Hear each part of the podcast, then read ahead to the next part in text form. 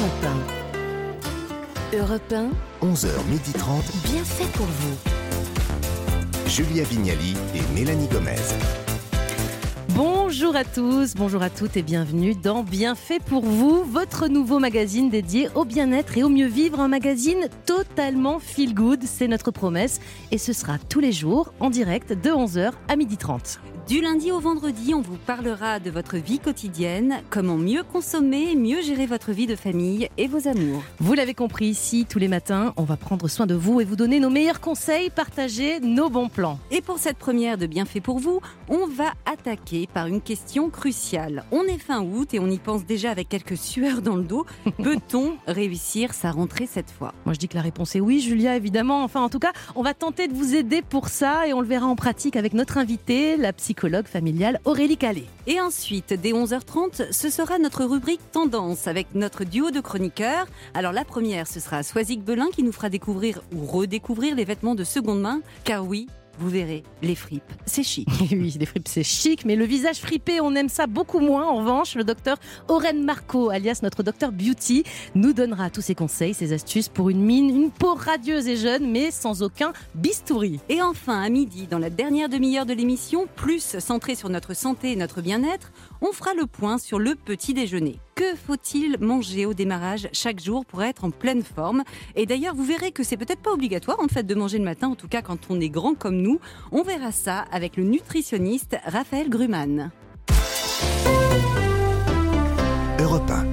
Voilà, c'est parti pour votre nouveau magazine bien fait pour vous. Nous sommes donc le 23 août et avec Julia Vignali, c'est notre rentrée radio sur Europe 1. On y est, ça y est Julia, on avait hâte, mais parlons de vous auditeurs. Vous êtes peut-être en train de la préparer, la vôtre de rentrée ou celle de vos enfants Et oui Mélanie, pour les moins chanceux, les vacances sont peut-être même terminées depuis longtemps, mais ça c'est pas grave. On va repartir à zéro ensemble ce matin avec une question. Tous les jours d'ailleurs, on, on questionnera euh, euh, en début d'émission et celle d'aujourd'hui de question, la voilà.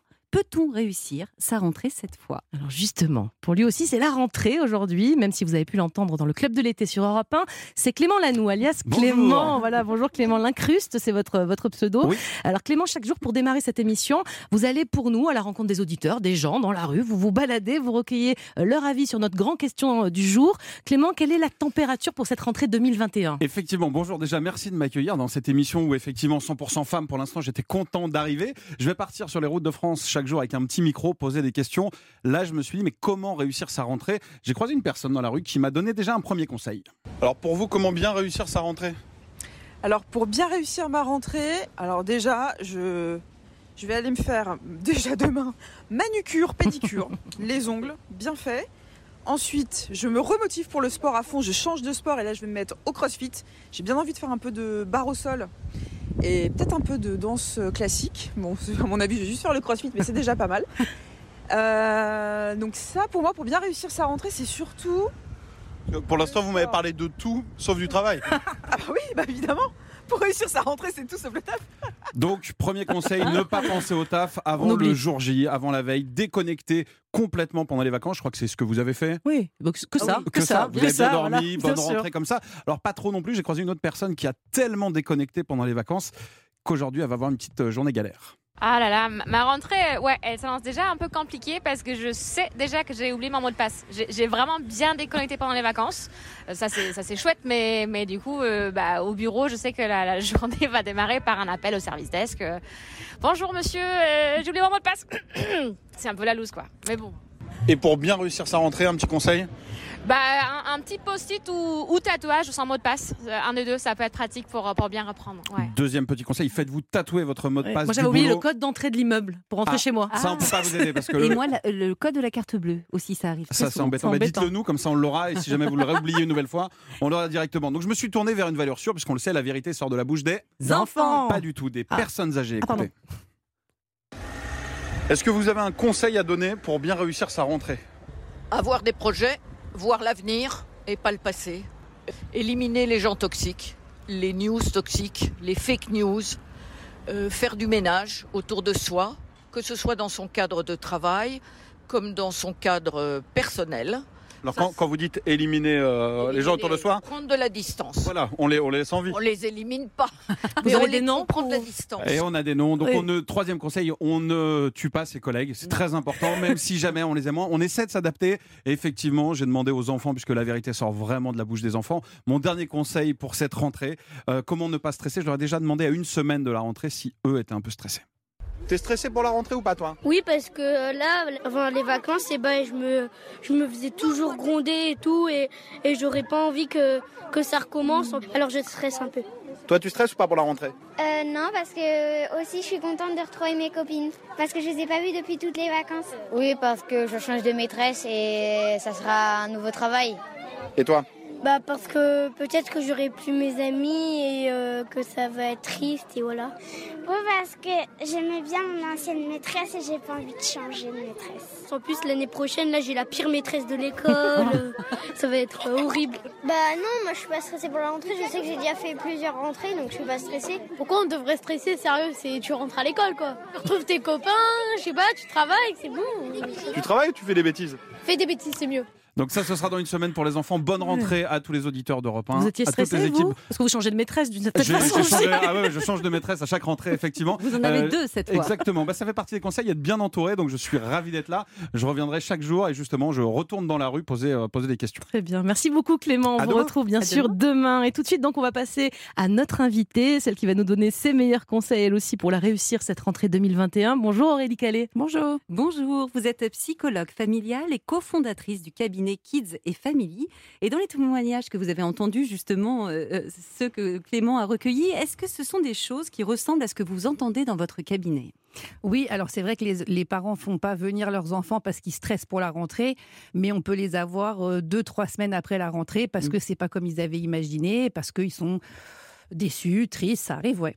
Bon, c'est dans quelques jours que vous les verrez dé- débarquer en masse, les enfants, les familles et surtout leurs problèmes. On l'a compris, c'est c'est des choses que vous connaissez bien. Euh, déjà, est-ce que peut-être vous pouvez nous expliquer pourquoi finalement, petit ou grand, on va s'intéresser à tout le monde dans cette émission, pourquoi on se met autant la pression finalement avec la rentrée en, en septembre comme ça? Bon, ça arrive aussi en janvier parfois, mais Exactement. Je pense qu'on se met les. En janvier, c'est plutôt les bonnes résolutions de l'année, à mon avis, qui sont plus perso. Je vais me mettre au sport, j'arrête de fumer. Septembre, c'est plutôt les bonnes résolutions familiales. Voilà, qu'est-ce qu'on a envie de mettre en place pour que euh, l'année se passe bien, mais plutôt au niveau de tout ce qui concerne la famille.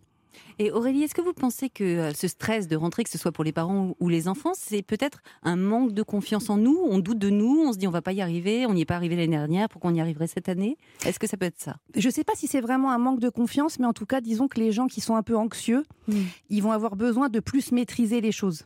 Donc l'impression de si jamais je contrôle tout ce qui va se passer pour la rentrée, je vais peut-être moins stresser. Et c'est vrai ça ou pas?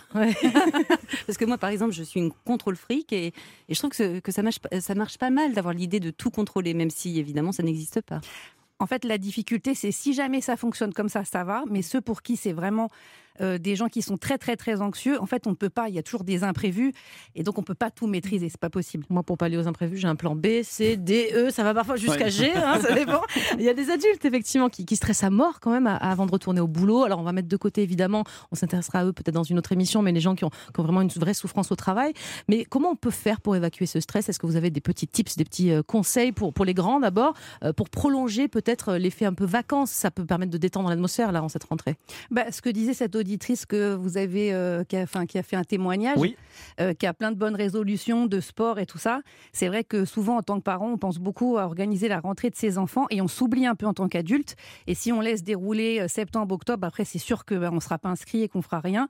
Donc, je pense qu'en tant qu'adulte, il faut s'inscrire à une activité de sport, de couture, enfin n'importe quoi qui vous fait plaisir, mais avoir un moment pour soi en tant qu'adulte qui soit voilà, connu de tous, euh, enfin dans toute la famille, que votre mari soit au courant, que votre femme soit au courant, et que ce jour-là, de telle heure à telle heure, personne ne compte sur moi, c'est mon activité, c'est aussi important que euh, un truc de boulot, quoi. Les odeurs, moi je trouve que ça marche bien. Moi, pour prolonger l'effet vacances, j'ai mis le parfum que j'ai mis tout l'été, qui a une petite touche de monoï. Il y a des petites astuces comme ça qui peuvent nous, par l'odeur, comme ça, nous donner envie de. hein, c'est votre Ah cas ben. aussi, Clément Vous avez Ah, mis la même brume au monoï que moi Odeur du barbecue, moi ça Ah me ouais, redonne tout de suite l'envie des vacances. Ah, c'est ça, Ah, dans le c'est ça, studio, tout la merguez. Je vous en sers deux dans, dans 10 minutes. Très bien.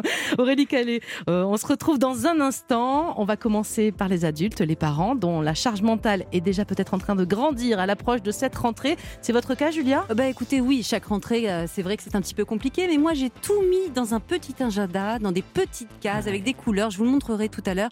J'ai la sensation de maîtriser, même si évidemment euh, ça n'est pas le cas. hein. Euh, la preuve. Allez, à tout de suite. Europe 1, bien fait pour vous. Mélanie Gomez, Julia Vignali. De retour dans Bienfait pour vous, votre nouveau magazine pour être bien dans sa tête, dans son corps et dans sa vie. Et on se donne pour objectif ce matin de réussir sa rentrée cette fois. Et pour nous y aider, euh, heureusement que vous êtes là, vous êtes avec nous, Aurélie Calais. Alors je rappelle que vous êtes psychologue et cofondatrice du cabinet Kids et Family. Alors euh, Aurélie, soyons honnêtes, c'est surtout nous les femmes, hein, les mamans, qui stressons euh, d'avance à l'arrivée du mois de septembre. Alors pourquoi nous?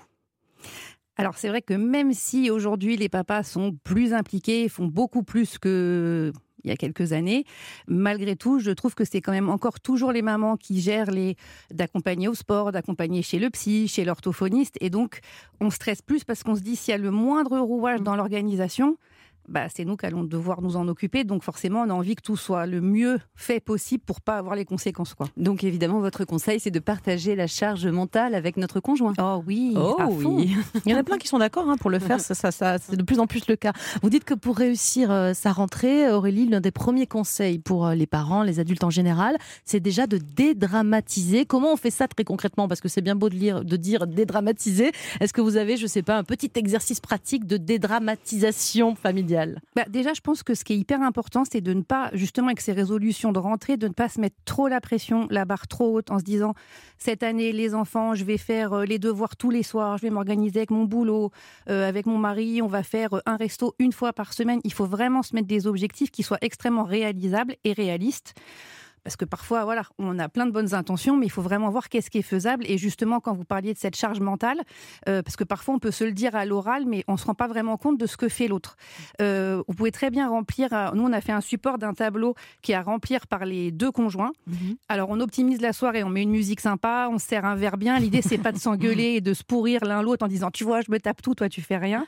Et on a fait un code couleur un peu comme ce dont vous parliez dans votre agenda à vous, où il y a euh, tâches ménagères, repos, travail, s'occuper des enfants sans écran, ce qui est très, ce qu'il y en a, vous disent, je m'en suis occupé, mais Mais en fait, non, ils ont mis devant l'écran et voilà. ils ont mis un dessin animé d'une heure et demie, donc ça, ça ne compte pas. Ça peut servir de temps en temps quand même. Ah, bien sûr, Oui. mais je veux dire, ça peut pas être celui qui, qui s'occupe des enfants une fois par semaine et qui prend ce temps-là Voilà. sur les écrans. C'est juste ça. Et de se poser et de se dire, alors bien sûr, on arrivera. Je pense jamais à une répartition parfaitement, totalement équitable, mais en tous les cas, que y ait- enfin, dans ce tableau, on a mis un temps pour soi Mhm. et vraiment que chacun puisse avoir un temps pour soi de qualité et que ce soit pas le truc qu'on va systématiquement zapper. Mhm. Enfin voilà. Au profit d'une tâche un peu moins agréable, effectivement. Euh, Aurélie, ça va être la deuxième rentrée avec le Covid. On ne peut pas l'ignorer. Donc, est-ce que vous pensez que ça donne plus de stress à tout le monde, cette pandémie? Est-ce que dans votre cabinet, par exemple, vous sentez les parents euh, et les enfants euh, plus particulièrement inquiets à cause de cette rentrée Covid? Là, alors sur, la, sur le premier confinement, on avait beaucoup plus de parents qui consultaient parce que c'était l'enfer de cumuler télétravail, les enfants, l'école. Enfin voilà, à chaque confinement, c'était de la lassitude et euh, un peu un ras-le-bol généralisé, mais les gens étaient plus préparés, on va dire. Là, les, les patients qu'on a vus sur avant les vacances étaient plutôt contents d'arriver en vacances, donc ils étaient, enfin voilà.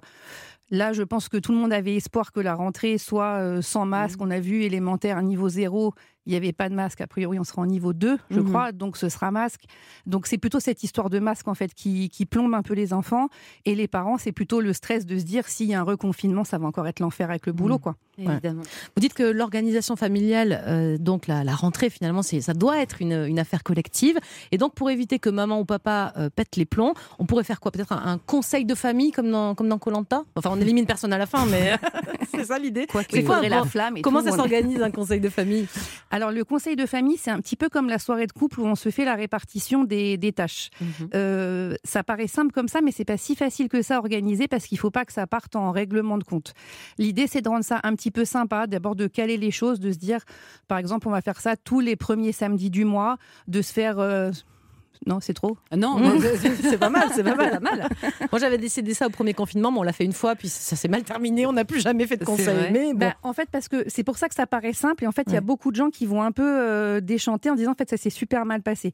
Donc, l'idée, c'est de se dire qu'après le conseil de famille, on se fait une soirée ciné, popcorn, tous ensemble, de rendre ça un petit peu festif, de prendre un cahier de conseil de famille, de prendre euh, celui qui sait écrire, qui va écrire, euh, voilà, qui va noter, que chacun puisse dire alors voilà, moi, là où je trouve que je me suis, par exemple, les parents, voilà les sujets sur lesquels je trouve qu'on s'est trop disputé avec vous, et moi, j'ai pas envie d'être une maman, un papa qui se fâche tout le temps. Donc voilà ce que j'aimerais qui s'améliore. Et du côté des enfants, comme disait la petite fille euh, dans le reportage, euh, moi, je trouve que je me suis fait disputer toute l'année pour les ça. enfants ont le mot, hein, ont le droit, ont le droit de, de donner aussi leur avis hein, Ah et oui, leurs chacun suggestions. son Depuis un certain Mm. nombre d'années, Mélanie. Oui, hein, mais moi, chez moi, ça, ça pourrait être. Moi, je trouve que je devrais jouer plus à- aux jeux vidéo. Vous voyez, ça, c'est pas ce qu'on a envie d'entendre à la rentrée, quand même. Mais c'est pas grave. Ouais. Au contraire, cette histoire de jeux vidéo, c'est justement un truc qu'il faut appliquer pendant les conseils de famille parce que on pose les choses. C'est pas quand il est en train de jouer que vous dites faut couper. Là, forcément, ça va être un drame. Donc, il faut vraiment poser les trucs pour chaque membre de la famille Mm. et on fait le point le mois d'après. Alors, vous parlez de chaque membre de la famille. Est-ce qu'on peut convier les grands-parents? Alors, les grands-parents, ça va dépendre des familles parce qu'il y en a pour qui euh, ça se passe super bien. Moi, et ils les ont eu tout l'été, donc je pense qu'à la rentrée, vont me dire allez hop Ils dégagent les enfants, mais bon. Non, je pense que le conseil de famille, c'est vraiment le cercle familial parents-enfants. Euh, les grands-parents, les grands-parents, pour moi, c'est vraiment du bonus. D'accord, mais on peut quand même s'appuyer sur eux parce que euh, ils peuvent nous aider euh, durant cette rentrée et nous, nous sauver des coups, comme on dit. Bien sûr, les grands-parents, quand moi je trouve qu'il y a, il y a pas mal de parents que je croise qui ont parce qu'ils n'ont pas le choix, donc ils confient les enfants en vacances et ils vont être en fait hyper fâchés en disant ça me saoule. Quand ils vont chez leurs grands-parents, ils regardent la télé jusqu'à je sais pas quelle heure, ils mangent des bonbons, ils respectent rien. Et moi je trouve que les grands-parents, il faut vraiment que ça reste euh, du plaisir. Pour moi, les grands-parents, ils sont pas, ils ont pas vraiment un rôle éducatif du quotidien. Les enfants font très bien la différence de ce que j'ai le droit de faire chez mes grands-parents. Et c'est ça qui est chouette, c'est que ce soit, bah, qu'on soit plus gâté, qu'il y ait moins de règles, que ce soit plus cool. Et tant mieux, franchement. Bon, on a commencé à dévoiler ce petit secret, Julia, euh, vous concernant, ce petit agenda incroyable, moi, que j'ai découvert euh, en vous découvrant. Euh, je suis assez admirative. hein. C'est un agenda. Je ne sais pas si pour ceux qui ont la vidéo, évidemment, sur europe1.fr, vous pouvez euh, en profiter avec des codes couleurs, du rose, du bleu, du vert. Aurélie Calais, vous le voyez aussi. Je ne sais pas ce que vous en pensez de cet agenda de Julia. Moi, je dis que c'est la reine de l'organisation. C'est ce Ah, qu'il faut faire. Alors que je vous explique un peu à le quoi ça ressemble. couleur. ouais. Le vert, c'est euh, pour mon fils. Le rose, c'est pour le plaisir. Il y a beaucoup le- de roses. hein, Oui, il y en a beaucoup, beaucoup, beaucoup. beaucoup de- où elle est forte. Beaucoup de rose et beaucoup aussi de jaune, c'est le travail. Et j'essaie effectivement, euh, en regardant visuellement cet agenda, de me dire, là, il y a beaucoup de jaune, mais bientôt le rose arrive, donc le plaisir euh, sera au rendez-vous. Est-ce que c'est une bonne chose? C'est canon, franchement, c'est super. Euh, je suis épatée que vous ayez réussi à mettre autant de roses, vraiment bravo. Je pense que Mais vous savez pourquoi, Aurélie? Il me semble que c'est en s'organisant qu'on arrive à mettre du rose dans sa vie et, et du plaisir, justement. Après, on n'a presque pas besoin de vous inviter, Aurélie. On a Julia, qui est la reine de l'organisation. Bon, attendez, ça, ça- ça- ça rate un certain nombre de fois, évidemment. Plein de fois, j'annule des rendez-vous plaisir parce que le, le travail ou. euh, Mais comme il y en a un autre derrière, ça passe mieux. Exactement. Je trouve que visuellement, c'est agréable de savoir que euh, après, il y aura des moments meilleurs. Oui, puis c'est une vraie prise de conscience aussi, et peut-être que si plus de gens faisaient cet exercice-là, ils se rendraient compte que effectivement, j'ai clairement pas assez de moments de plaisir, et je comprends pourquoi euh, je suis un peu euh, fatiguée, déprimée. Bah, effectivement, je fais que bosser. Mettez du rose dans votre vie Mettez- comme Julia. Exactement. Si, Alors- on revient juste de, de vacances, hein, il y en a beaucoup quand même que pour qui c'est le cas en ce moment. Il y a des bagages partout dans la maison. Moi, c'est une période que je déteste. À un moment, où on revient, il faut les vider les, va- les valises, mais ça traîne toujours un peu. Il y a plein de lessive à faire. Les chambres étaient rangées, mais ça y est, c'est déjà la pagaille partout. Euh, Est-ce qu'une maison bien en ordre, finalement, euh, c'est une famille qui est bien prête aussi? Est-ce que un petit, on dit ménage de printemps, mais ménage de fin d'été, là, ça, ça vaut le coup de s'y mettre? Ouais, c'est hyper important. Alors d'abord parce qu'on n'a pas vraiment le temps de s'en occuper l'année et que le week-end on n'arrête pas de se dire non ça me saoule, j'ai d'autres choses à faire, je le ferai pas. Donc cette période entre maintenant et la rentrée, c'est vraiment le. Si vous n'avez pas encore repris le travail, que vous êtes avec vos enfants à la maison, c'est vraiment le super timing, l'occasion effectivement de faire du tri, euh, des vêtements, de tout essayer. Alors on rend ça un peu rigolo, on fait ça en musique, on a le droit de jeter ce qui est trop petit. Enfin on rend ça un peu marrant parce que les petits de réessayer au bout de trois pantalons, ça les saoule.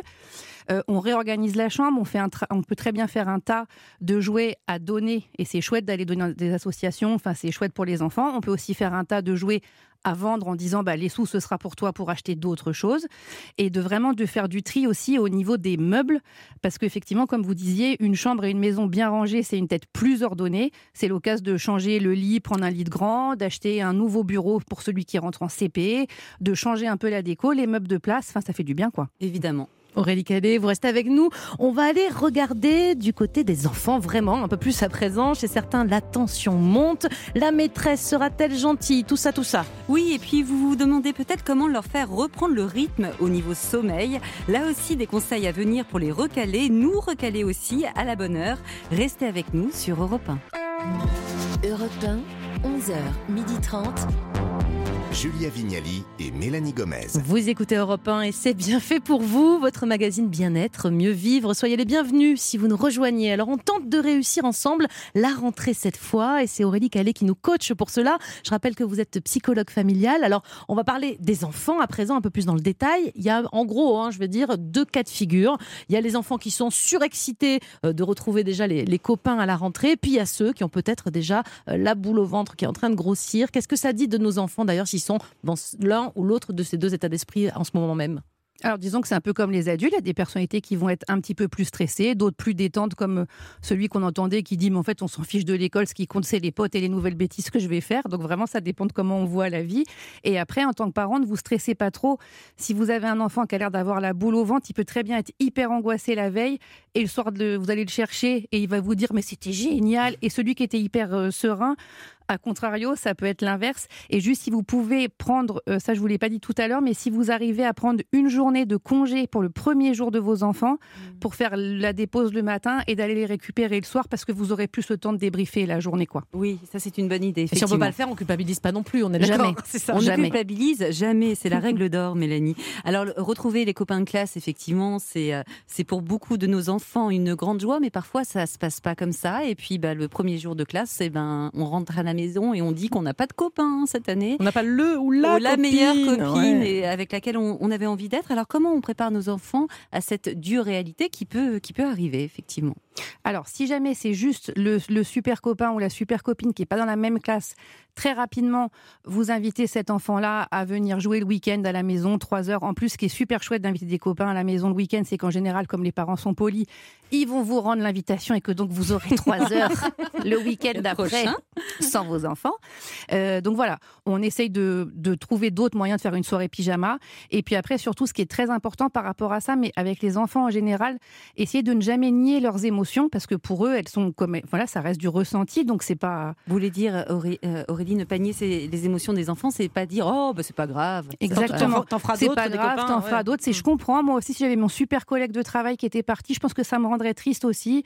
Ok, qu'est-ce qu'on peut faire? Si vous déposez le lendemain matin, essayez de sympathiser avec une maman pour que du coup, si les deux adultes parlent, les deux enfants vont bien finir par se parler et trouver des solutions. Mais ne dites pas c'est pas grave, tu t'en feras d'autres parce qu'en fait, il va pas se sentir entendu et ça va pas l'aider à aller mm. mieux. Donc ne pas nier euh, leur émotion parce que bon alors là, on est dans les préparatifs encore. Hein, la rentrée scolaire, en tout cas, c'est dans dix jours. On va se projeter un peu parce qu'avoir des, des tips aussi pour le jour J, c'est important. Si le premier soir de la rentrée, justement, notre, notre enfant rentre de l'école, et là, c'est le drame, au-delà des copains, encore plus grave, il déteste sa maîtresse ou son maître, ça aussi, ça peut arriver. Comment on apaise les choses euh, si ça se passe comme ça? On peut peut-être lui dire que nous aussi, on déteste notre patron. Ce qui est évidemment pas votre oh, cas. Bah, évidemment non. Oui, alors après, ce qui est important, de, alors parfois, de, enfin, en tout cas, de dire aux enfants que quand c'est vraiment ils l'aiment pas du tout, de leur dire en fait le travail d'une maîtresse, elle n'est pas là pour t'aimer. C'est pas son travail en fait. Ah les maîtresses sont pas là pour aimer les enfants. Mmh. Donc elles sont là pour t'apprendre des choses. Mmh. Donc son travail, c'est de t'apprendre à lire, à écrire. Et après, bah, il y a toujours euh, une surveillante dans la cour qui est sympa, une à la cantine qui est sympa, et de se dire, si jamais on compte les nombres de jours d'école sans les vacances scolaires, de lui dire, en fait, alors j'ai jamais fait le calcul, mais je pense que c'est pas énorme. Mmh. En fait, tu vas l'avoir pour de vrai six mois, cinq mois, je sais pas combien ça fait, mais en tout cas, bon, et tu t'en rappelleras plus. On euh, rationalise, quoi. On mm. rationalise. Alors, se préparer à la rentrée, c'est souvent reprendre les bonnes habitudes, et justement, on va reparler euh, des écrans. L'été, euh, nos enfants ont souvent eu accès plus que de raison et plus que d'habitude à ah leur tablette, à leurs jeux vidéo, etc. Alors, justement, comment on fait, Aurélie, le sevrage dans les jours qui viennent?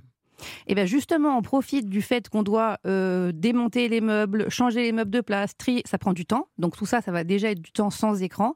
Euh, on va faire euh, quelques achats de rentrée, mais il faut faire un petit peu progressivement. Comme tout sevrage, on ne fait pas du jour au lendemain parce que forcément, ça va créer de la frustration.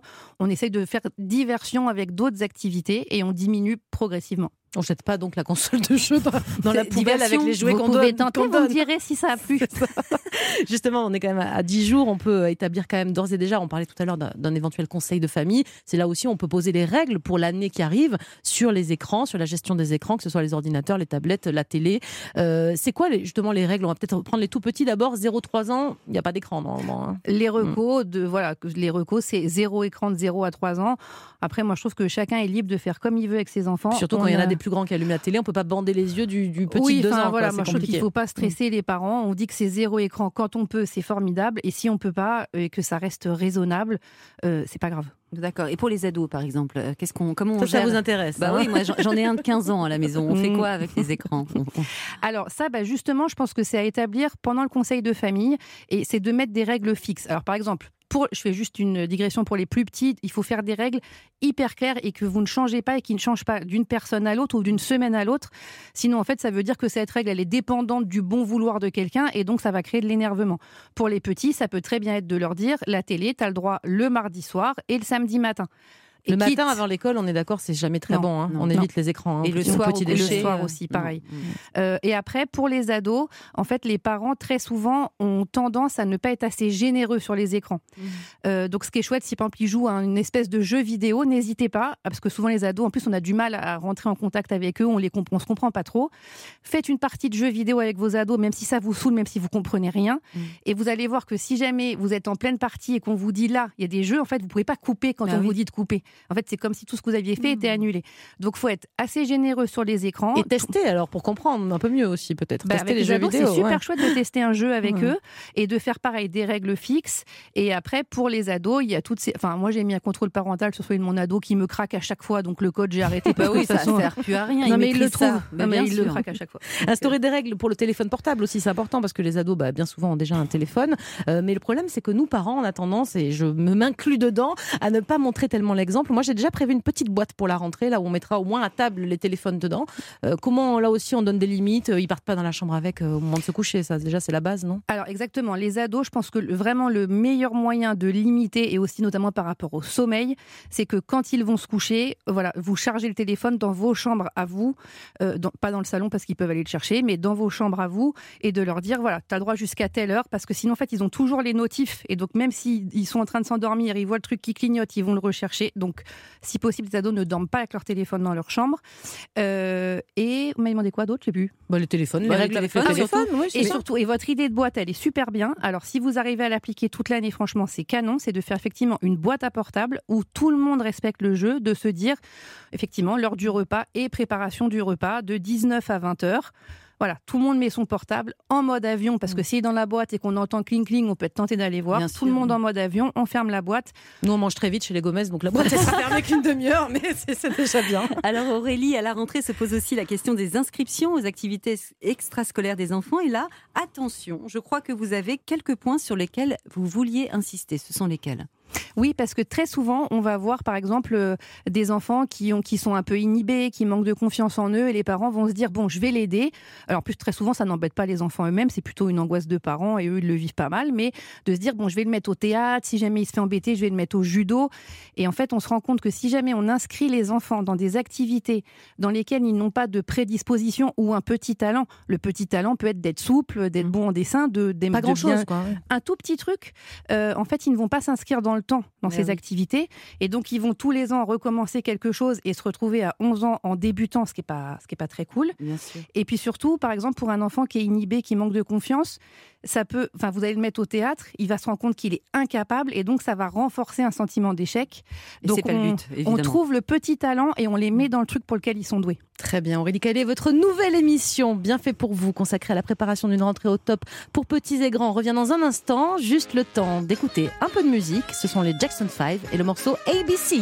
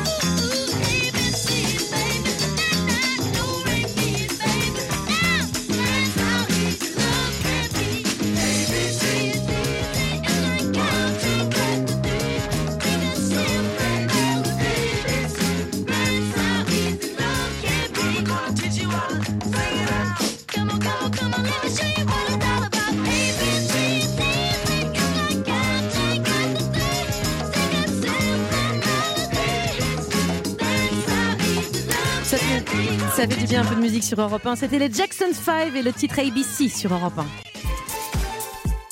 11h30 sur Europe 1.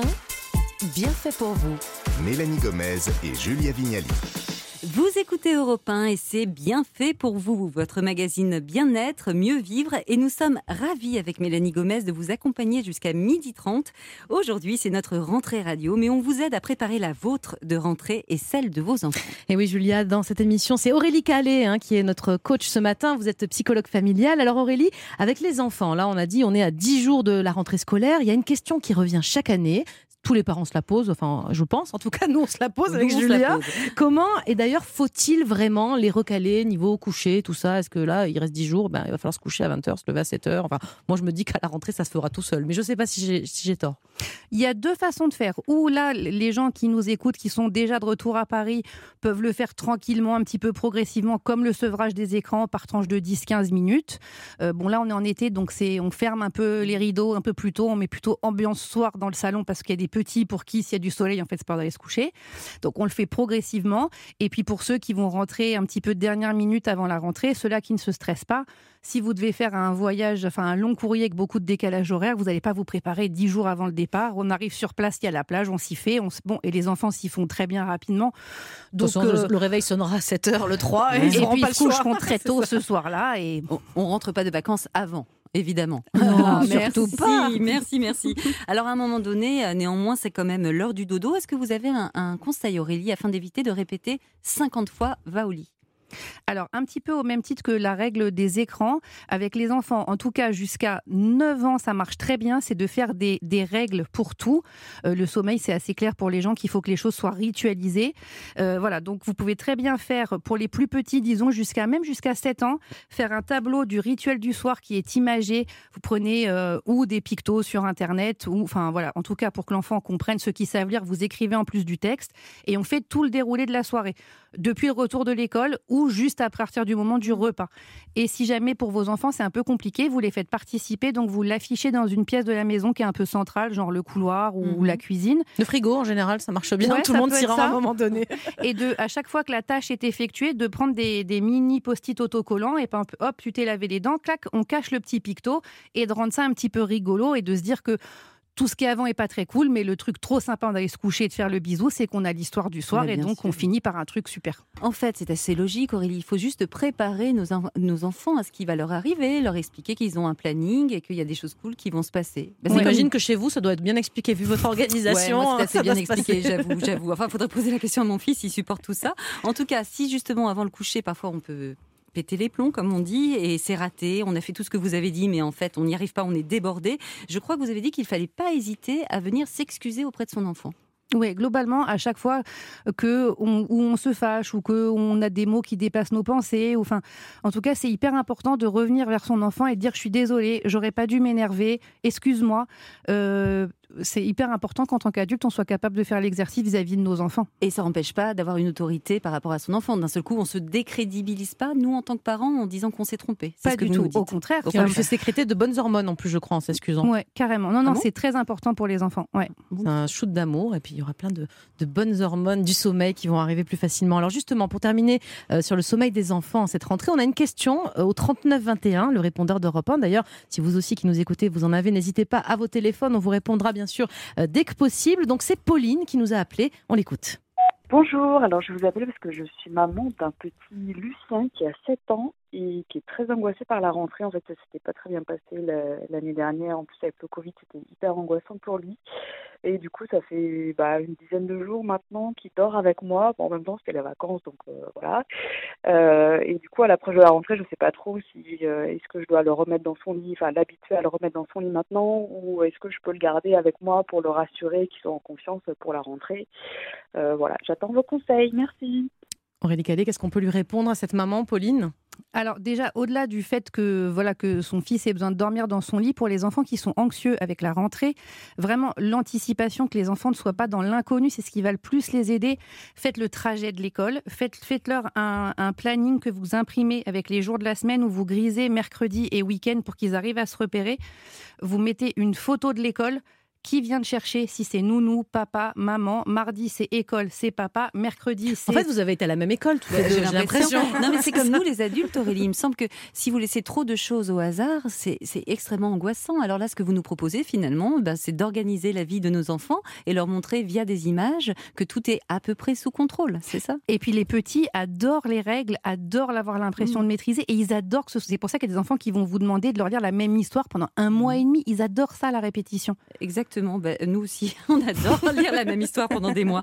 Alors Aurélie, côté scolaire, les plus studieux ont fait leur cahier de vacances. D'autres n'ont rien fait du tout. hein. je, je- je pense à un petit garçon de 15 ans que je connais. J'ai la même team chez moi. Ah, même team, ok. Alors justement, est-ce qu'il faut euh, un petit peu remettre la machine en route, les faire un peu travailler avant de reprendre l'école, durant par exemple les 10 jours là qui restent? Non, je pense que si on n'a rien fait jusqu'à présent, on reste sur sa lignée et on ne fait rien. Ah, merci Aurélie. Bon, il y a ces rentrées quand même qui comptent un peu plus que les autres, hein, en petite section de maternelle, en CP. Est-ce que ces enfants-là, on doit les préparer un peu différemment, avec un peu plus d'attention Je sais pas.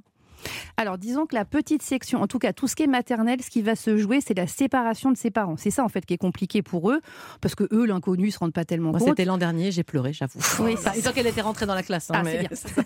Qu'est-ce que vous avez justement pour gérer cette séparation? Vous avez peut-être une, une astuce, je Alors crois? oui, pour la séparation, vous pouvez le faire ou d'office avant le jour de la rentrée si vous les sentez un petit peu stressés. Donc un enfant qui est stressé, il va pas vous le dire comme ça, mais il a un peu mal au ventre, il est un peu renfermé, il a du mal à dormir, il a moins d'appétit, il est plus irritable. Ça c'est un petit peu les signes principaux. Vous pouvez faire une astuce qui est très mignonne de prendre un crayon et de mettre au creux de votre poignet de dessiner un petit cœur sur le poignet de votre enfant et sur le vôtre et de lui dire écoute à chaque fois dans la journée que tu penses à moi et que je te manque, tu appuies sur le cœur et je le sentirai et que chacun puisse voilà le faire. J'avoue, moi, c'est testé et approuvé, me l'avait expliqué en préparant l'émission. Oh, Donc, je l'ai j'aurais- fait. les- Marius et Léonie ont un petit cœur sur le, sur le poignet Mm, au moment mais où on se parle. et je sens l'amour, Ouais. je sens l'amour là qui, qui arrive. Ils appuient en ce moment, je suis sûre. Trop mignon, Aurélie. Euh, bon, euh, si on veut apaiser son enfant, mieux le préparer, est-ce que vous pensez que ça peut être une bonne idée de leur parler, leur dire que nous aussi, parfois, on a passé des mauvaises rentrées, ou alors au contraire de leur parler de nos bonnes rentrées? Est-ce qu'on partage notre expérience d'ancien enfant avec eux? Alors, on peut dire que nous aussi, on a été stressés. Enfin, toujours dire la vérité, c'est-à-dire ne pas inventer des histoires fantastiques si c'est pas ce que vous avez vécu. Mais en tout cas, de dire, bah, moi aussi, à ton âge, je, je crois me souvenir que j'étais un petit peu stressée. Puis finalement, j'ai trouvé une copine. Enfin, voilà. Et toujours pareil, ne niez pas en disant, mais non, c'est rien. Dire, bah, je comprends, c'est un nouvel environnement, tu connais pas les copains, mais j'ai hâte que tu me racontes. En fait, toujours de les projeter sur ce qui va se passer après. Oh, bah, j'ai hâte que tu me racontes le premier soir, du coup, bah, finalement, ce que tu as mangé à la cantine, si tu as vu une copine sympa, à quoi tu as joué. En fait, ce qu'il faut, c'est implanter dans leur cerveau des images hyper positives. Bien sûr, ça sera fait. Merci beaucoup Aurélie Calais d'avoir été avec nous ce matin. Grâce à vous, c'est sûr, elle va être au top cette rentrée. Dans un instant, Julia, on va passer à notre séquence tendance. Et oui, Ména- Mélanie, nos deux chroniqueurs de choc arrivent dans ce studio. D'abord, euh, Soisic Belin qui nous a déjà prévenu. euh, Oui, les fripes, c'est chic. Et puis le docteur Oren Marco, alias le docteur Beauty. Il nous promet ce matin un visage radieux et une peau lumineuse pour la rentrée. Et le tout sans piqûre, sans, pi- sans bistouri. Alors je vous le conseille, restez sur Europe 1. 11h30 sur Europe 1. Bien fait pour vous. Julia Vignali et Mélanie Gomez. De retour sur Europe 1 et c'est bien fait pour vous du lundi au vendredi de 11h à 12h30. Alors c'est votre magazine Feel Good Conso Mieux Vivre et Julia, on démarre à présent la séquence tendance de cette émission. Et oui, Mélanie, avec notre duo de chroniqueurs qui vient de nous rejoindre en studio. Et on va commencer par vous présenter, vous, docteur Oren Marco, alias Docteur Beauty. Vous allez nous expliquer comment rester beau, belle, avoir une belle peau, mais tout ça sans bistouri. Euh, J'espère que vous êtes venu sans votre Je suis bistouri. venu, hein. euh, bah non, sans rien. On va discuter, on va parler de beauté, mais pas forcément avec de la chirurgie ni avec des injections, mais on va voir tout ce qu'on peut faire de manière naturelle. Ah, très, bien. très bien. On a hâte. Alors on va commencer avec vous, Soisic Belin. Vous allez régulièrement dans Bienfait pour vous nous parler de ces tendances qui font le buzz, qui nous font du bien, voire même rafraîchissantes. Alors je ne sais pas si le terme est bien choisi aujourd'hui, rafraîchissante, parce que vous Mm. allez nous parler de fripe, c'est ça? Tout à fait. Oui, mais non, je vais vous parler de fripe. C'est pas rafraîchissant, mais disons que ça, ça- ça permet de faire des économies et c'est bon pour la planète.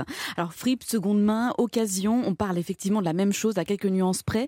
De plus en plus en vogue, le fait de porter des vêtements qui ont déjà été portés par d'autres, c'est in, beaucoup plus que ça n'était il y a quelques années. Souvenez-vous, hein, il était plus que courant de récupérer les vêtements trop petits du petit cousin Paul pour habiller Jacques. Le jeu de mots était facile, je me suis lancée. Et puis la seconde main, c'était synonyme d'économie, de tradition. Aujourd'hui, la seconde main rime avec écologie, avec mode. La fripe était quant à elle réservée à quelques aficionados. En friperie, on recherche le bon plan, mais aussi la perle rare. Ah, mais soyez qu'il me semble surtout que les friperies sont aussi de plus en plus euh, nombreuses et reconnues, non? Tout à fait, Julia. Elles ont pignon sur rue. Fripstar, Kilo Shop, la frange à l'envers, et elles attirent une population de plus en plus jeune, séduite par le côté fashion de l'exercice, consistant à fouiller pour trouver, trouver la pièce qui ne sera pas portée par, euh, par tout le monde, hein, mais aussi par l'aspect financier avantageux, comme je disais.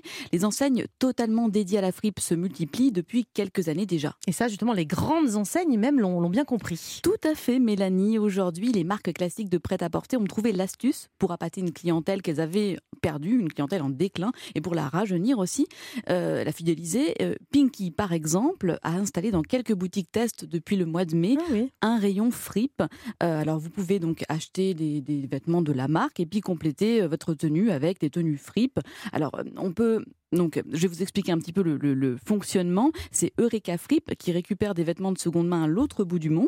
Euh, pour le côté écolo, on repassera un Ouais. petit peu. Alors, je vous explique rapidement le fonctionnement. Euh, ce distributeur de vêtements qui est Eureka Fripe, vous avez dans votre vous avez votre qui déborde. hein. Vous avez trop de vêtements, vous faites le tri et vous déposez le trop plein euh, de votre fast fashion de l'année dans un conteneur prévu à cet effet. Votre trop plein est récupéré et revendu à des entreprises de triage partout dans le monde. Le tri consiste à mettre de côté les affaires recyclables et les pièces réusi- réutilisables en état. Et c'est là que Eureka Fripe intervient en mobilisant ses acheteurs qui parcourent le globe à la recherche des plus beaux stocks de seconde main. Ces stocks arrivent en France, sont triés et ensuite distribués en fonction des désirs des clients. On imagine donc Pinky rechercher des vêtements euh, de petite taille, un peu, un peu, euh, euh, comment trouver, un peu, un peu, un peu choupiné, quoi. Enfin, C'est ça, voilà, euh, choupiné, choupiné, voilà, c'était le terme. Donc ces vêtements viennent du Japon. Euh, et puis les fripes, c'est aussi le vintage. hein. Les boutiques de seconde main ont chacune leur spécialité. Certaines sentent encore un peu la naphtaline. Vous ferez à coup sûr de bonnes affaires. Et puis d'autres sont tellement bien aménagées, bien rangées, que votre pièce vous coûtera aussi cher, si ce n'est plus qu'un vêtement de marque classique. Et puis quand on traite de la seconde main, clairement, il est difficile de passer à côté du site qui a cartonné depuis le premier confinement. C'est Vinted. Vinted, C'est le seul que je connais de toute Non, mais il y a aussi Vestiaire Collectif. Il y avait aussi Vestiaire Ouais. Collectif. Alors, ces sites de revente hein, sur, sur le net cartonnent, tout le monde vend et tout le monde achète. La démarche réflexe est la suivante. Vous repérez un haut en boutique, il vous semble un peu cher, alors vous allez euh, rechercher euh, cet article sur Vinted et puis là, vous l'avez en occasion à un meilleur prix. Vinted, c'est aussi le paradis des jeunes mamans. Ça, c'est vrai. Moi, j'ai plein de copines qui viennent avoir des bébés qui vont acheter des, des Voilà. belles Bah pièces oui. comme ça. Que je suis, Ouais. hein, Eh jeune oui. maman que je suis. Alors, on veut jouer à la poupée, on veut avoir une superbe garde-robe, mais ça coûte cher. Alors, pour ne pas exploser le budget, eh ben, j'ai rencontré une jeune maman, Mylène, qui nous explique pourquoi Vinted est sa solution. J'ai vraiment commencé à utiliser Vinted pendant ma grossesse. Je n'ai en fait jamais rien acheté de neuf pour mon fils, ou presque. Je trouve ça complètement ridicule, surtout que bah, les bébés grandissent tellement vite qu'il y a même des vêtements qu'ils mettent jamais, bah, du coup sinon très très peu. Euh, payer un body neuf 10 euros, ça me paraît complètement inconcevable. Quoi. Aujourd'hui, au fur et à mesure que mon fils y grandit, je revends aussi sur Vinted.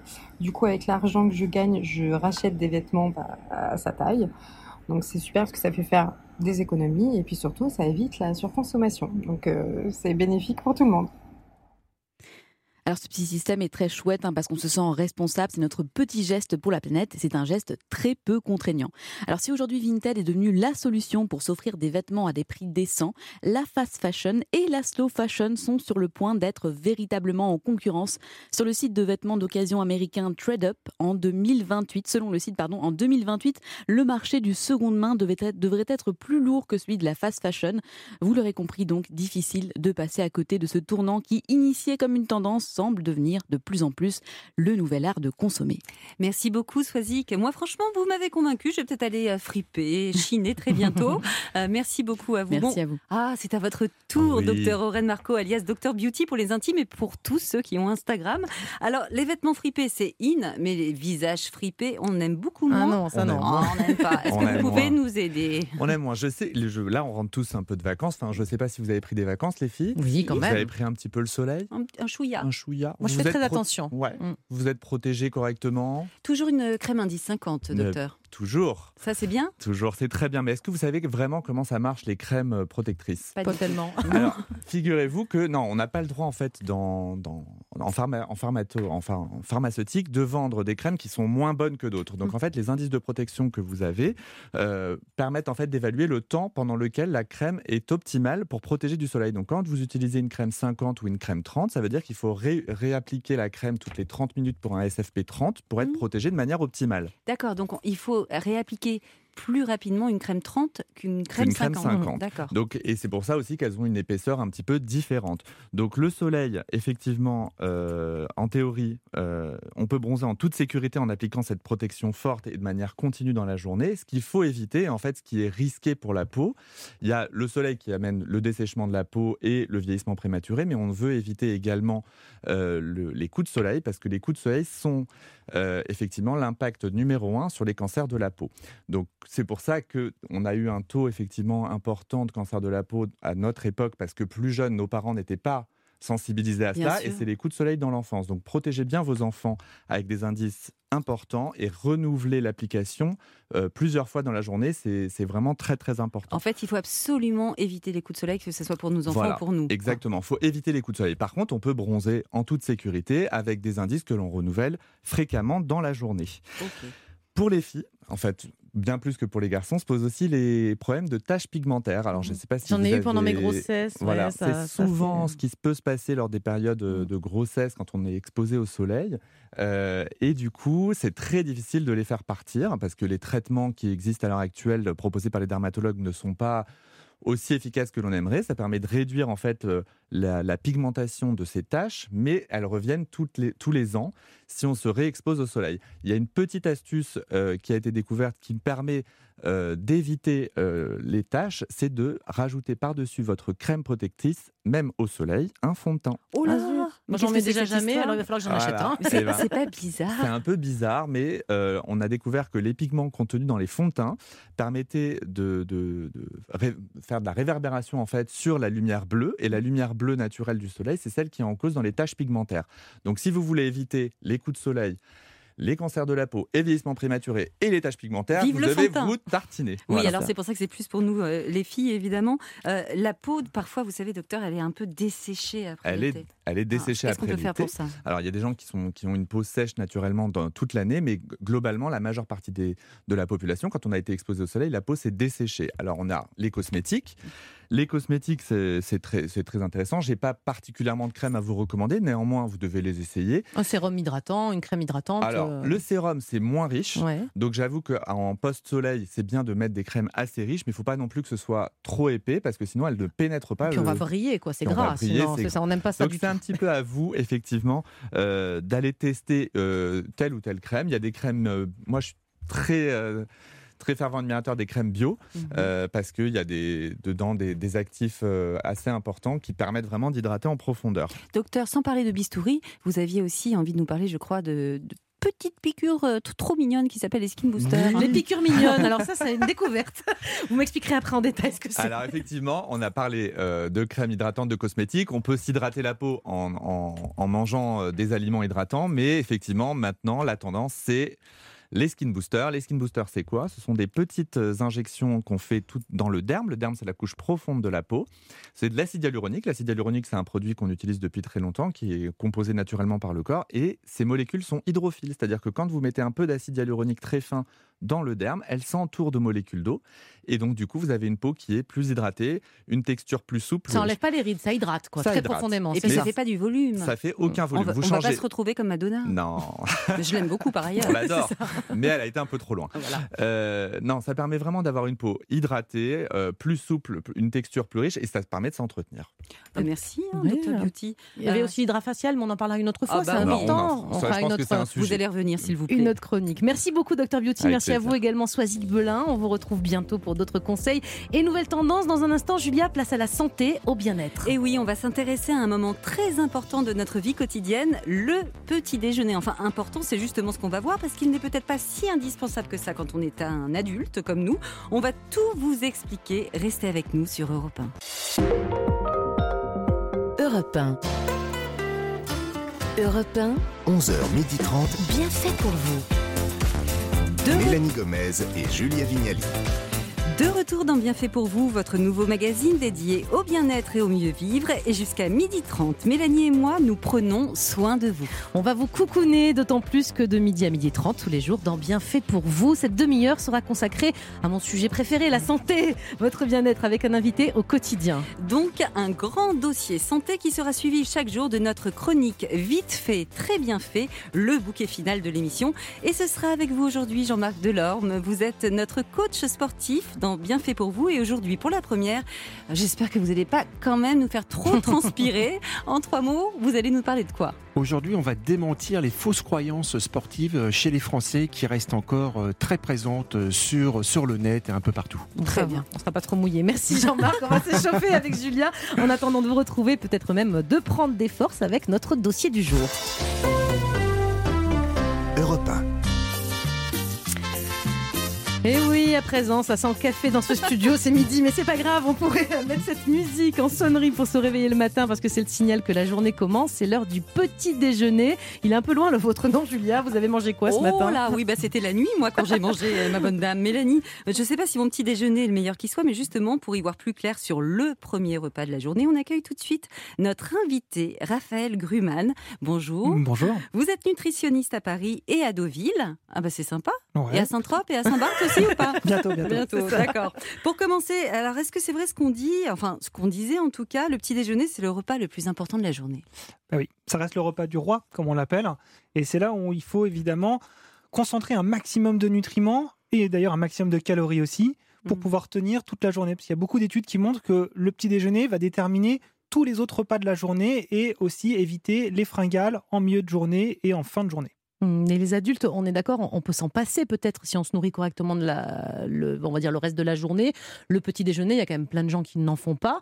On, on parle pas des enfants, hein, ça Mhm. c'est encore autre chose, mais pour les adultes, c'est pas non plus. Je vais pas m'écrouler si je le supporte bien, que je vis comme ça depuis quelques années. On n'est pas, c'est pas obligé, obligatoire. C'est pas obligatoire, mais c'est vrai que moi je le vois avec mes patients, c'est beaucoup plus difficile d'équilibrer les autres repas de la journée. On s'aperçoit que les repas pris sur le midi, l'après-midi, le soir sont plus riches et ça favorise à terme une petite prise de poids quand même. Alors sauter le petit déjeuner, ça, ça peut être une habitude, mais cela peut être également quand on pratique euh, le fameux jeûne, jeûne intermittent. Est-ce que vous pouvez nous rappeler ce que c'est? Alors le jeûne intermittent, c'est en fait mettre au repos son système digestif sur un laps de temps suffisamment long pour régénérer les cellules de l'organisme. Ça veut dire quoi suffisamment long, docteur? Alors justement, suffisamment longtemps, il y a plusieurs types de jeûne. Moi, je le conseille sur à peu près entre 15 et 16 heures de jeûne. Ouh, c'est long, hein, ça? Ouais. Bah, c'est long, ça vous fait sauter un repas en fait. Donc soit celui du petit déjeuner, soit celui du dîner. Et si vous avez une, une visée perte de poids, c'est plus efficace de sauter le repas du soir que celui du matin. Tu m'étonnes. Trop simple. Oh, tiens, j'ai pas envie de dîner. Mais pour le faire de temps en temps personnellement, euh, ça marche relativement bien et c'est aussi une question d'habitude, c'est-à-dire que le, le corps s'habitue au bout d'un moment à se passer d'un repas. Bien sûr, il faut équilibrer ses, re- ses repas précédents et notamment faire une collation suffisamment conséquente euh, pour pouvoir tenir le, le soir. Bah, bien sûr. Hum, C'est à la mode, hein, la, la méthode du, du jeûne intermittent. Vous avez dit, il y a plusieurs façons euh, de s'y prendre. Euh, on y reviendra peut-être une autre fois dans une autre émission. On fera une spéciale jeûne intermittent. Ça fonctionne euh, comment? Parce que est-ce que les gens maigrissent vraiment avec ça? C'est pour maigrir le jeûne intermittent ou c'est juste pour, euh, bon, je sais pas, pour se sentir mieux dans son corps? Non, c'est pas vraiment euh, à l'objectif initial, c'est pas vraiment pour une perte de poids. C'était plus pour un confort, un bien-être, donc un confort sur la digestion. Le fait de mettre au repos son système digestif, c'est-à-dire qu'on fait moins travailler son foie, moins travailler son estomac, ça permet aussi de réguler les hormones euh, qui règlent l'organisme. Et donc, c'est plus à viser bien-être, on va dire. Euh, anti-fatigue aussi, parce qu'on s'aperçoit que la digestion prend beaucoup d'énergie à l'organisme. Et si vous sautez un repas, eh ben, le corps va avoir plus d'énergie pour d'autres activités. Ok. Est-ce que vous avez une astuce pour ouvrir l'appétit de ceux qui n'ont pas faim au réveil? Vous J'en avez faim à 4h du mat Ah bah, Non, moi j'ai pas super faim. Mais alors justement, j'en- j'entends parler d'une histoire de citron. Qu'est-ce que c'est que ça? Alors, le jus de citron le matin, euh, il faut le prendre à jeun, évidemment. Donc, euh, au réveil, vous pressez un demi-citron dans un verre d'eau. On le presse, on n'achète pas du truc en boîte, euh, du citron tout pressé. Ça marche moins bien. C'est Ça marche bien. c'est mieux de le, pré- le presser soi-même. Le matin, un demi-citron suffit avec un petit peu d'eau.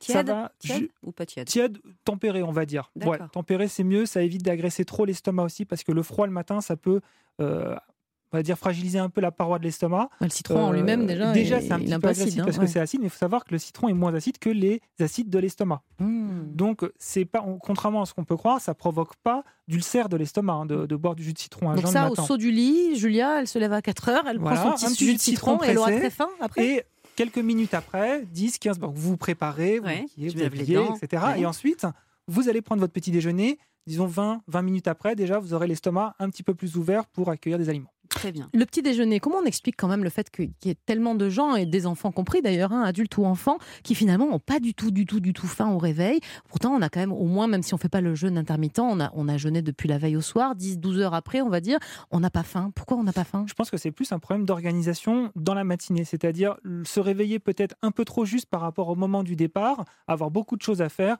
Pense aux parents qui doivent euh, se préparer eux-mêmes, préparer les enfants aussi, donc on est un peu dans le stress de- du matin, arriver à l'heure à l'école. On n'a pas le temps d'écouter son estomac, quoi, en fait. Bah, c'est ça, on n'est Ouais. pas encore, euh, on n'est pas encore, oui, à l'écoute de ces sensations de faim, et donc on arrive euh, après cette période de stress au bureau, et peut-être que là, on peut déjà euh, prendre un petit déjeuner. On n'est pas obligé de le prendre à la maison, on peut aussi le prendre au travail.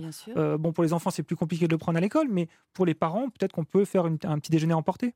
Oui. Alors là, on, parlait essentiellement de nous les adultes. Si on saute le petit déjeuner parce que on n'a pas le temps ou parce qu'on fait un jeûne intermittent, ça n'est pas bien grave. Mais euh, on précise que pour les enfants, c'est non négociable. On mange le matin. Indispensable, vraiment indispensable. Il y a énormément d'études qui montrent que sauter un petit déjeuner, ça crée des difficultés de mémorisation, de concentration pour l'enfant à l'école. C'est-à-dire que l'enfant- l'enfant va pas être apte à accueillir toutes ces informations, à les mémoriser, à rester concentré.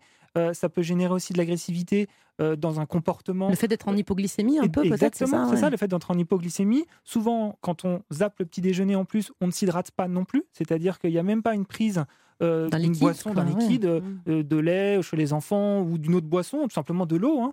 Euh, S'hydrater le matin, c'est la première des choses à faire. Et vous savez, je crois qu'il y a 40% d'enfants qui n'avalent rien le matin, Mélanie. C'est quand même. euh, C'est un problème, c'est une inquiétude énorme. même pour vous, les, les Ah, nutritionnistes. c'est- hein, ouais. bah, on- en général, on- quand on fait un bilan avec un enfant, on demande la première chose, c'est est-ce que tu prends un petit déjeuner euh, le matin? Et souvent, effectivement, non.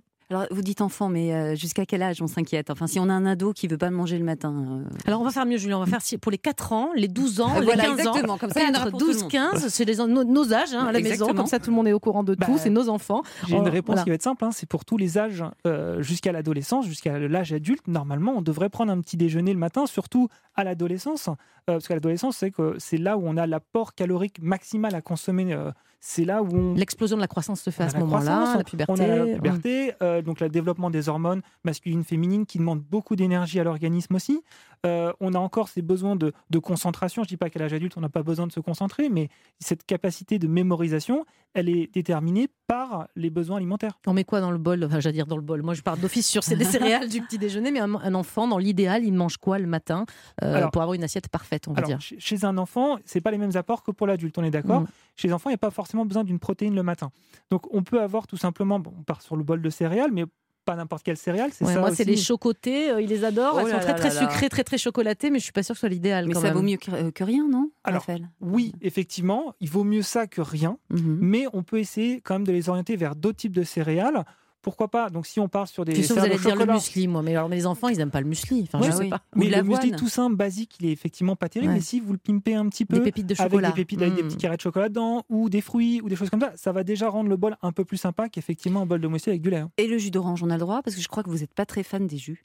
Alors, le jus, surtout le jus en bouteille, même si c'est 100% pur jus, ça reste quand même blindé de sucre. Ah oui. C'est un soda, quoi, l'équivalent, on va dire.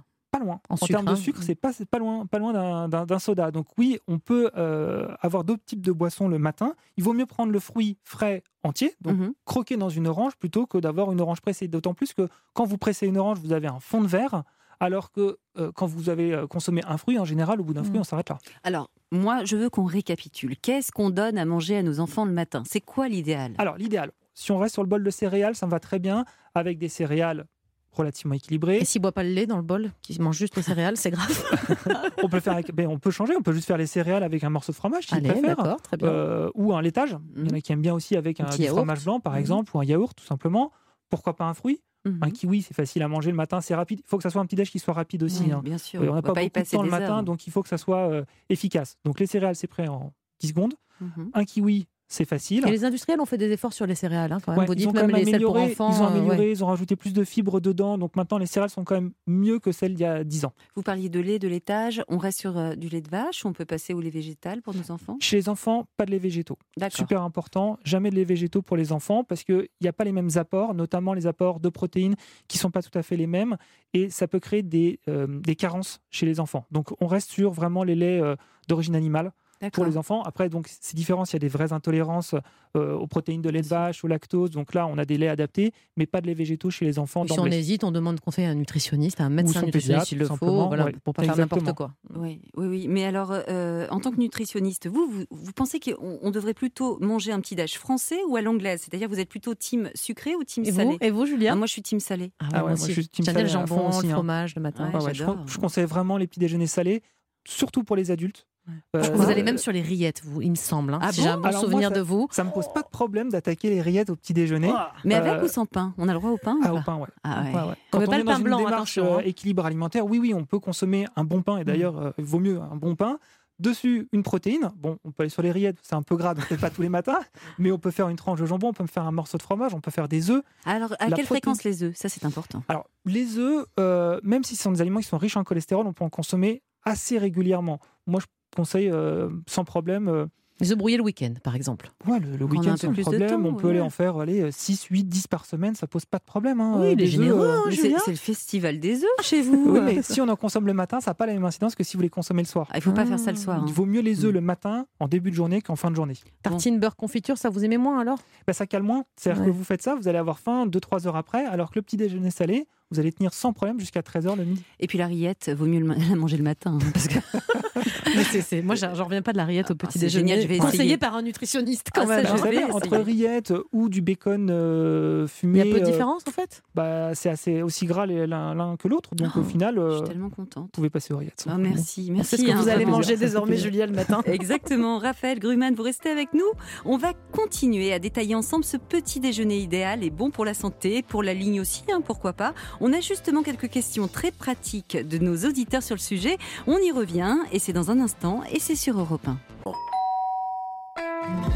Europe 1, 11h, 12h30.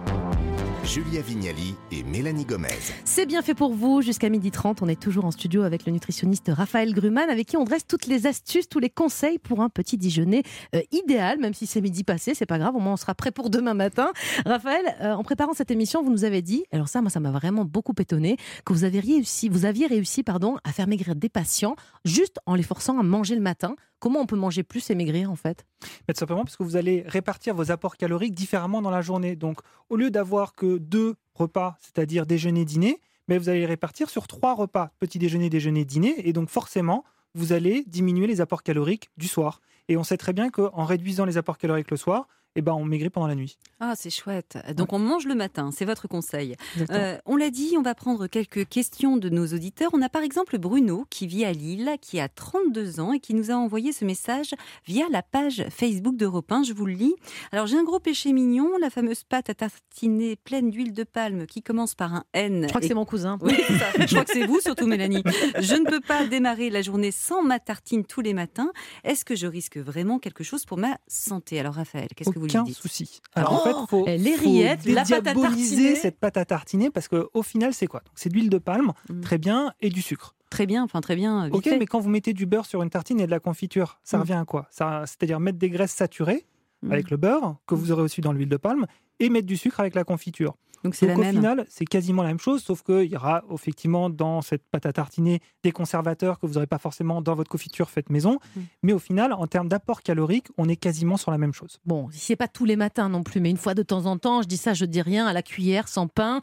Bon, j'avoue, je le Vous fais régulièrement. Voilà, je l'achète pour les enfants, puis c'est une vraie cata, c'est moi qui mange tout le pot.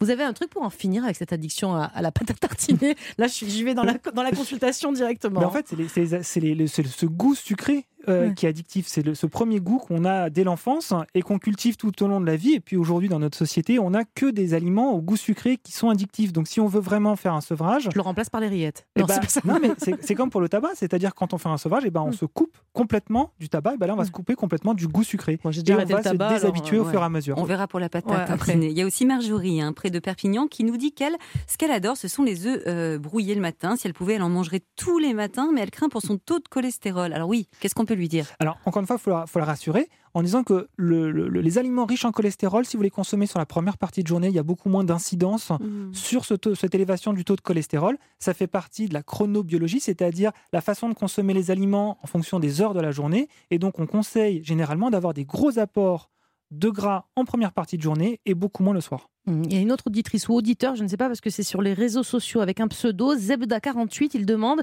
ou elle demande si mettre deux sucres dans son café au réveil, c'est si grave que ça, d'autant qu'il en boit encore deux de plus dans la matinée sucré de la même façon. Il demande s'il doit utiliser des sucrettes. Votre avis, Raphaël Gruman Alors, je suis pas un grand fan des édulcorants à la Ouais, base. moi non plus, hein. Euh, bon, généralement, euh, c'est pas conseillé de rajouter du sucre, ce qu'on appelle là, les ça sucres fait trois rapides. cafés, deux sucres, ça fait, ça euh, fait ouais, comme six sucres. six sucres dans la euh, matinée, ouais. ça commence à être conséquent. Euh, on peut essayer de se déshabituer progressivement du, du goût sucré, c'est-à-dire qu'au lieu d'en mettre deux, on peut essayer de passer à un, et puis voir si on peut s'en passer complètement au bout d'un moment. On se déshabitue assez vite hein, du sucre dans le café. Enfin, moi, je connais plein de gens qui ont arrêté comme ça euh, tout d'un coup. euh, et puis, vous aussi, moi, ça moi, vous est arrivé au, ouais au début, je prenais beaucoup de café sucré, puis du jour au lendemain, j'ai dit bon, allez, j'arrête le sucre. Les, les Et je suis premiers sûre jours que maintenant, vous, vous n'arriveriez plus à reprendre du café avec du C'est sucre. impossible, je le trouve hyper écœurant. Donc, euh, c'est vrai qu'au bout d'une semaine, j'avais perdu cette, cette accoutumance au sucre. Alors, je reviens sur ce que vous disiez euh, tout à l'heure hein, concernant les enfants. Le jus d'orange, c'est pas terrible, on l'a vu. Euh, vous avez une astuce, je crois. Vous voulez faire éplucher une pomme ou même une, un orange, une orange à un enfant au réveil? C'est quoi votre projet? Bah, C'est que papa, maman le fait à la place. c'est ça, non, l'astuce. Non, en fait, c'est aussi le- apprendre aux enfants à consommer des fruits dès le matin, c'est-à-dire euh, tout simplement euh, avoir un fruit à croquer, pas forcément une compote ou un jus comme on en parlait tout à l'heure. Voilà, un vrai fruit entier, c'est super important le matin parce que c'est là où on va avoir les vraies vitamines qui vont être mieux assimilées par l'organisme que de- que d'un jus de fruits 100% pur jus. Merci beaucoup, Raphaël Gruman, pour tous euh, vos conseils. Vous pourrez rester avec nous parce que euh, la chronique de Jean-Marc Delorme qui va suivre va vous intéresser, j'en suis certaine. Alors, vous, vous faites euh, maigrir les patients, Raphaël Gruman, et lui, il les fait bouger. Jean-Marc, aujourd'hui, on fait le point avec vous, Jean-Marc Delorme, pardon, sur, euh, sur les fausses croyances sportives des Français. La première, encore beaucoup de personnes pensent finalement que suer, transpirer fait maigrir. Qu'en est-il vraiment? Bah oui, c'est fou ça. hein. Bah On oui. voit encore euh, certaines personnes qui, qui pensent que suer fait maigrir. Bah moi. Moi, plus je transpire, plus je suis contente aussi. Eh bien non, Mélanie. On eh a bien tout non. faux. On a tout faux. Alors, on va essayer de comprendre un petit peu comment ça se passe. hein. La sudation, ça vient de la thermorégulation. La thermorégulation, c'est quoi? C'est un phénomène dont l'humain et le cheval et le poney, je crois. Enfin, on est très peu d'animaux à l'avoir, mais oui, mais c'est hyper important. Bah euh, qui nous permet de réguler notre température corporelle. Voilà. Donc, lorsqu'on sue, ça, ça vient de, de- de ce phénomène. Mais il faut comprendre que le corps est composé de 60% d'eau, hein, donc l'eau c'est déjà c'est hyper important. Donc on peut être quand même complètement halluciné quand on voit des gens qui sont en train de faire du sport avec des tenues de sudation, euh, des choses comme ça, ça en est même presque dangereux Eh parce oui. que euh, au départ suer un peu c'est pas mal parce qu'on va éliminer les toxines et tout ça, donc c'est quand même Ça il y a- il y a- nettoie la peau, probablement, Exactement, ça ça, bien. ça, ça Mm. bien fait, mais après si on continue, on, on- on arrive sur de la déshydratation et là on commence à perdre des acides aminés, hein, on commence à, à- à perdre beaucoup de choses et euh, notamment sur le fonctionnement musculaire qui est une aberration hein, parce que ça fonctionne très très mal lorsqu'il n'y a plus d'eau. hein. On Ah arrive oui. sur des crampes, on peut avoir des claquages, euh, etc. Ce qu'il faut savoir, c'est 1% euh, de déshydratation, c'est 10% de capacité physique en moins. Donc Wow. ça va très vite. faut faire drôlement À attention. 30%, alors. c'est la mort. hein. Donc, Oui, euh, oui, bon, on va voilà. pas aller jusque-là. On va Non, pas aller jusque-là. surtout pas. Donc voilà. Et dès que vous avez sué, vous rebuvez, vous reprenez le poids que vous avez pris. Donc il n'y a aucune perte de poids possible avec la Mais on se sudation. muscle, on se fait du bien. On Mais on se fait du bien. la Ah, mais silhouette. voilà. Tout à fait. Alors moi j'avais une autre idée reçue que j'aimerais vous soumettre. On m'a toujours dit que la course à pied n'était pas une bonne activité lorsqu'on avait mal au dos. Ouais, ça c'est une excuse parce que vous n'avez pas envie de courir, non Pas du tout, j'ai déjà couru Ah, une fois dans ma ce vie. matin. Après un bus, enfin. Eh bien, eh bien non. La, la- la course à pied est vraiment une activité qui est très bonne pour se muscler du dos. Alors évidemment, je vais, je vais, je vais pondérer hein, mes, mes, mes Pas quand propos. on, on est en pleine crise de lombalgie, Euh, j'imagine. hein, exemple. c'est ça. Voilà. Euh, mais d'après une étude australienne donc de 2017 hein, de, de Bella Videkin, euh, on a constaté, sur- en plus sur des, des gens qui commençaient à courir, donc euh, qui n'étaient pas forcément ultra musclés, qu'une course à 9 km/h permettait de réhydrater un petit peu les disques intervertébraux et les rendait plus épais. Donc il y a déjà un premier bienfait hein, qu'on a constaté euh, euh, pour ça. Et puis le deuxième bienfait, c'est lorsque l'on court, euh, on muscle tous les muscles qui sont le long de la colonne vertébrale. je Hein, crois que parce c'est un, slogan même de la Sécu, hein, le mouvement, le traitement, le meilleur traitement, c'est le mouvement dans le mal de dos. Exactement, et c'est ils ça ont totalement raison. Donc euh, la course à pied est évidemment une très bonne activité pour le dos, à condition bien sûr de savoir courir, parce que la course à pied, tout le monde pense que c'est inné et ça ne l'est pas. On apprend à faire du ski, on apprend à faire du tennis, on apprend à courir. Hein. je crois que je sais pas, vous nous apprendrez une autre fois parce que je crois que quand je cours, mon mari me dit toujours que j'ai une sale allure. Donc Ah, voilà. vous allez Donc nous apprendre sûr que comment bien si courir. vous attaquez vraiment frontalement euh, par le talon, jambes tendues, sur Ah du macadam pendant une heure alors que vous n'avez jamais euh, euh, couru, il se peut effectivement que vous ayez des, des- des- des soucis. Et il faut euh, des de bonnes dos. chaussures aussi. Et il faut, voilà, le deuxième conseil, c'est qu'il faut être équipé, avoir des bonnes chaussures, y aller progressivement, ça c'est très important. Euh, voilà. Mais en tout état de cause, la course à pied est une bonne activité pour le dos. Alors, autre fausse croyance, Jean-Marc, sur laquelle vous avez voulu euh, mettre les choses au clair, il faudrait, euh, on, on dit qu'il faudrait faire des abdos pour perdre de la graisse au niveau du ventre. C'est pas tout à fait vrai non plus. Ça tombe bien, je fais jamais d'abdos. Alors, alors effectivement, euh, l'effet barbecue, ça fonctionne pas. hein. Ouais. Euh, donc, donc, et en plus, ça, ça peut être pire parce que si vous faites, ah, vous savez, les, les abdos traditionnels, euh, Les type. Rocky, voilà, type Rocky Balboa, là, qu'on fait des relevés de buste. Alors, ce qu'il faut comprendre, c'est que là, on va travailler le grand droit avec un effort qu'on appelle concentrique, c'est-à-dire que les fibres vont se raccourcir comme ça. Et lorsqu'on fait ce type d'effort, on prend du volume. Alors, ce qui arrive L'effet inverse. L'effet inverse, c'est-à-dire que vous allez prendre du, exactement, vous allez prendre les tablettes de chocolat hein, qui vont grossir, mais en plus vous allez laisser la mousse au chocolat par-dessus. hein. Ah, donc ça va pas être super, euh, super, euh, super esthétique. En revanche, les abdos, bien sûr, c'est bon à savoir de- euh, si, si- si on les fait bien, notamment les efforts de gainage. hein, euh, Sur les donc, coudes, sur là, les de coudes, planche, là, espèces c'est de planches, Mm. etc. Où là, ça va, euh, on va, euh, comment? Faire travailler le transverse qui, lui, par sa contraction, va permettre de réduire la périphérie euh, abdominale. Oui. Donc ça, c'est pas mal. Hein Alors très rapidement, une autre idée très répandue, il faudrait soi-disant s'étirer après notre séance de sport pour avoir moins de courbatures. Voilà, alors ça c'est complètement faux. Ah bon? Euh, Bon. C'est pareil, voilà. Alors pour les étirements, les étirements vont permettre de remettre un petit peu euh, la, la course initiale euh, des muscles. Mais les courbatures viennent d'un effort de freinage, qu'on fait des squats par exemple, hein, ou qu'on court un petit peu, un petit peu puissamment, je dirais.